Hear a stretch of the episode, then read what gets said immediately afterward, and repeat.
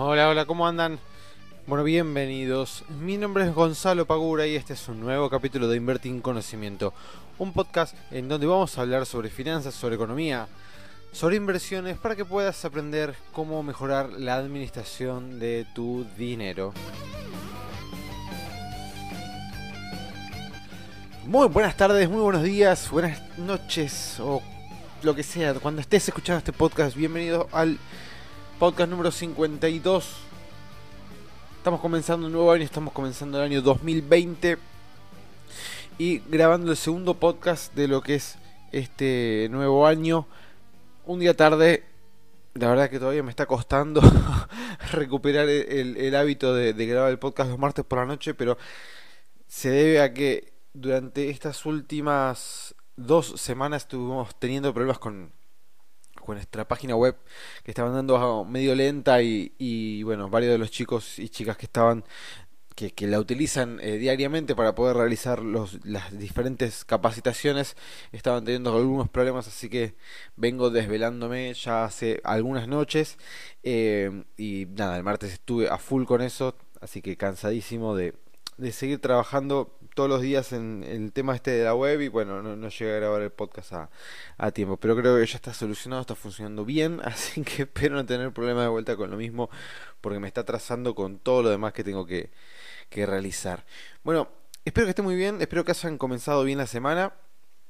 Eh, algunas cosas bastante eh, importantes. Yo em, ayer por la noche luego de, intentar solucionar, y creo que solucionar por suerte todo el tema de esta página, eh, me reuní un rato con unos amigos que era el cumpleaños de uno de ellos, y mientras estamos charlando nos enteramos de que, por ejemplo, Irán había tirado una docena de misiles a dos bases estadounidenses, y nos quedamos como diciendo, bueno, arranca la, una nueva guerra este, en el mundo que bueno hoy ya no sé si se enteraron pero salió a hablar del presidente Donald Trump, donde informó de que no hubo muertes por suerte y que los daños fueron menores.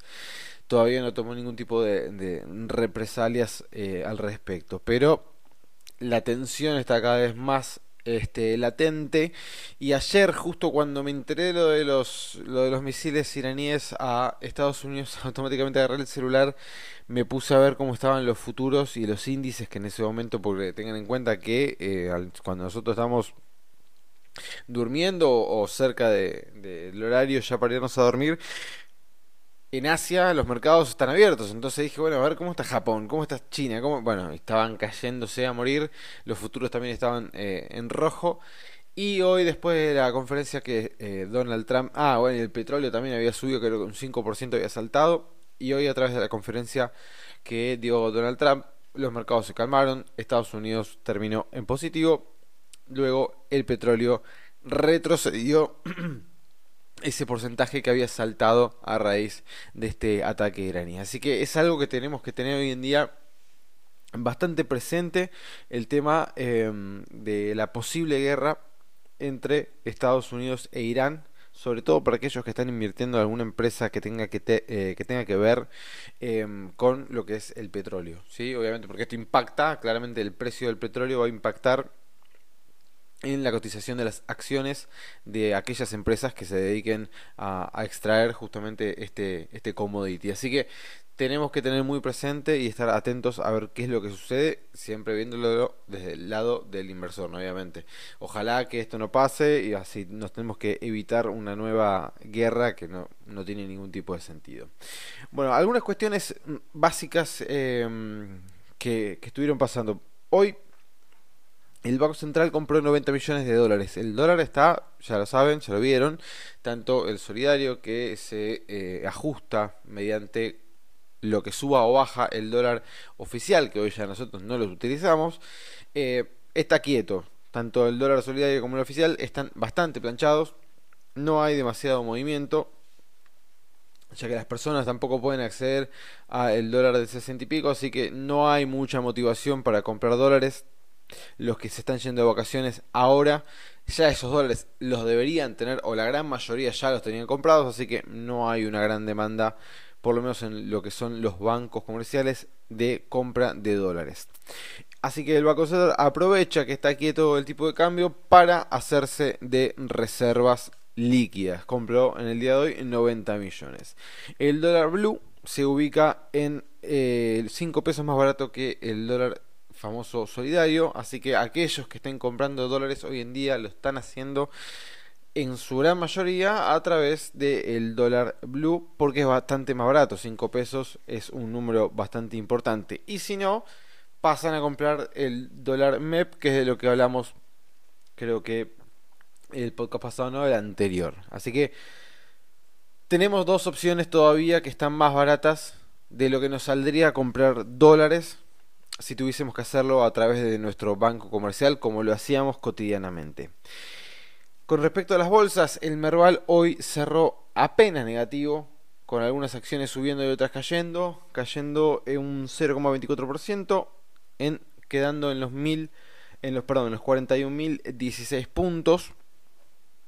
Este, y los índices de Estados Unidos los tuvimos todos en verdes, cerrando en definitiva todos en verdes. Los bonos operaron mixtos, recuperando los precios que habían perdido en las últimas cuatro ruedas. Por ejemplo, el i24 pegó un buen salto desde eh, los, las tres ruedas consecutivas que, que venía cayendo.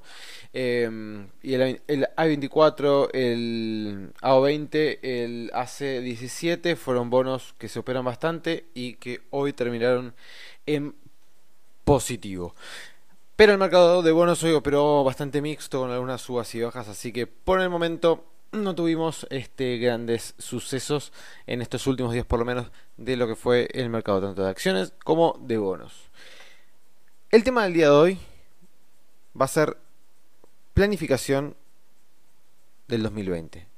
¿Cómo empezamos a planificar o qué puntos tener en cuenta para poder planificar este 2020 de una manera más eh, prolija quizás que el 2019? Punto número uno es ver qué se hizo en el 2019. Primero tenemos que ver qué fueron las cosas que hicimos bien, cuáles fueron las cosas que hicimos mal, qué cosas se podrían haber hecho mejor, cuáles se podrían haber evitado, para poder analizar todo el 2019, cuáles se podrían haber previsto, cuáles no, por ejemplo.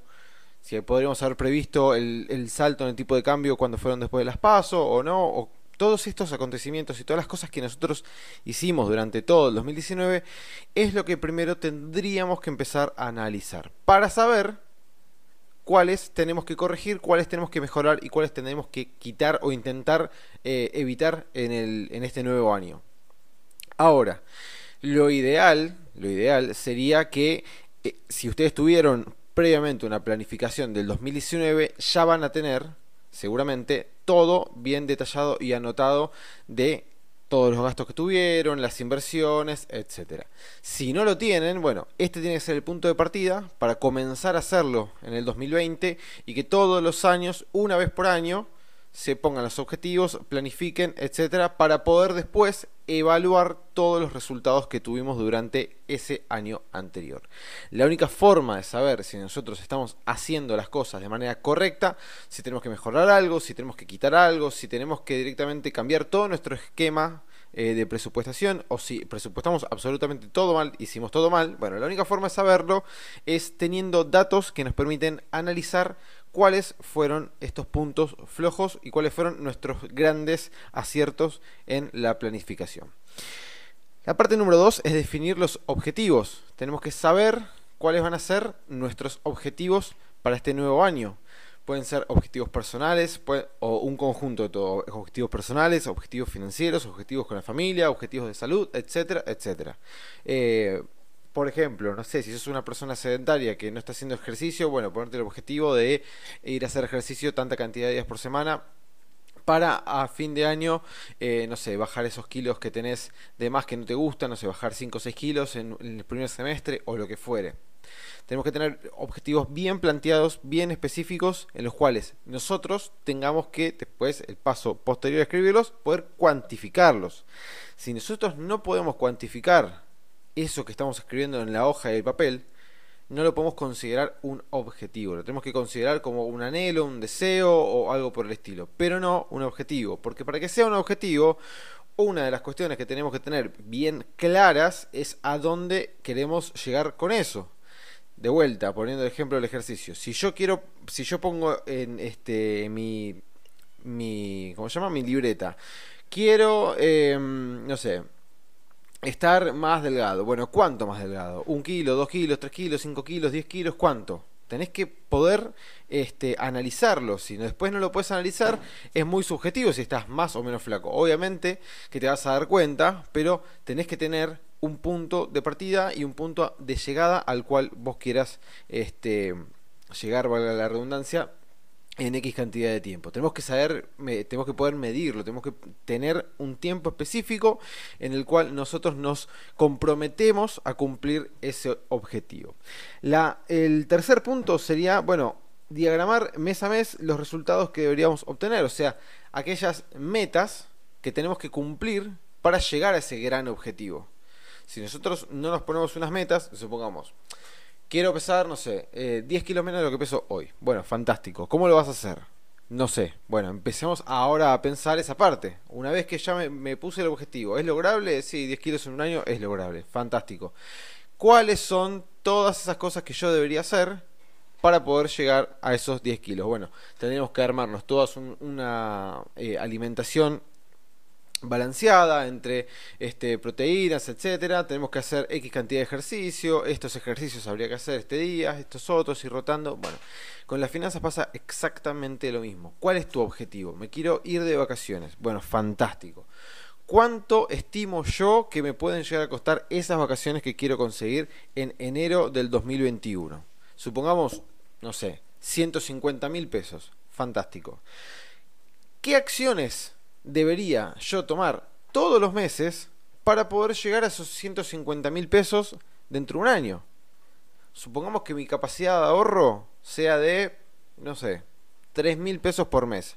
¿Llego a 150 mil pesos a fin de año? No. Tendría que ver la manera de todo ese dinero que voy sumando en ahorro, invertirlo para poder llegar a los 150. Si Así y todo, después haciendo el, análisis de ahorro que yo tengo, más el, rendimiento que yo podría obtener a través de mis inversiones, igualmente veo que el objetivo de 150.000 me queda bastante lejos, bueno, entonces evidentemente difícilmente voy a poder llegar a esas vacaciones este, que estaba anhelando, tendré que bajar un poco el presupuesto o tendré que ver la manera en la cual aumente mi capacidad de ahorro todos los meses para poder tener un capital más importante al momento de invertir. Entonces, una vez que nos planteamos nuestros objetivos financieros, personales o lo que fuere, tenemos que poder eh, plantearnos las metas necesarias para luego poder cumplir con eso que planteamos al principio. Lo cuarto, ¿cuál es el... Eh, ¿cómo se llama? La coyuntura que nos va a envolver en este nuevo año. Tenemos que de alguna manera poder, si bien esto es bastante complicado y seguramente las primeras veces que lo hagan no les va a salir bastante bien cuando después hagan el análisis posterior, tenemos que tratar de prever eh, cosas como inflación, eh, tipo de cambio, como tasas de interés.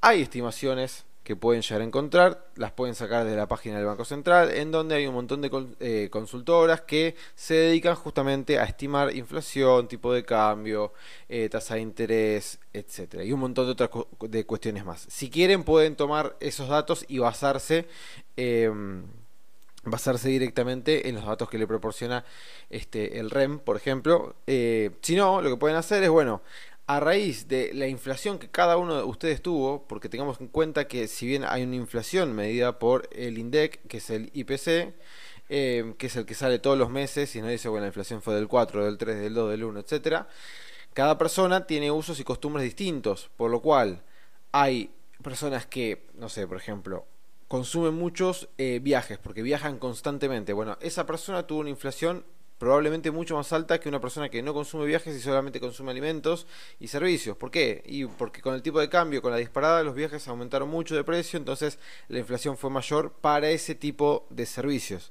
Entonces, si quieren también puede hacer un análisis previo de todas aquellas cuestiones que ustedes consumen en su vida cotidiana, ver cuánto fue el incremento versus el IPC y con eso sacar un estimativo para este año. Pero necesariamente para poder hacer eso, tenés que tener todo agendado y anotado cuáles fueron tus gastos en todo el 2019.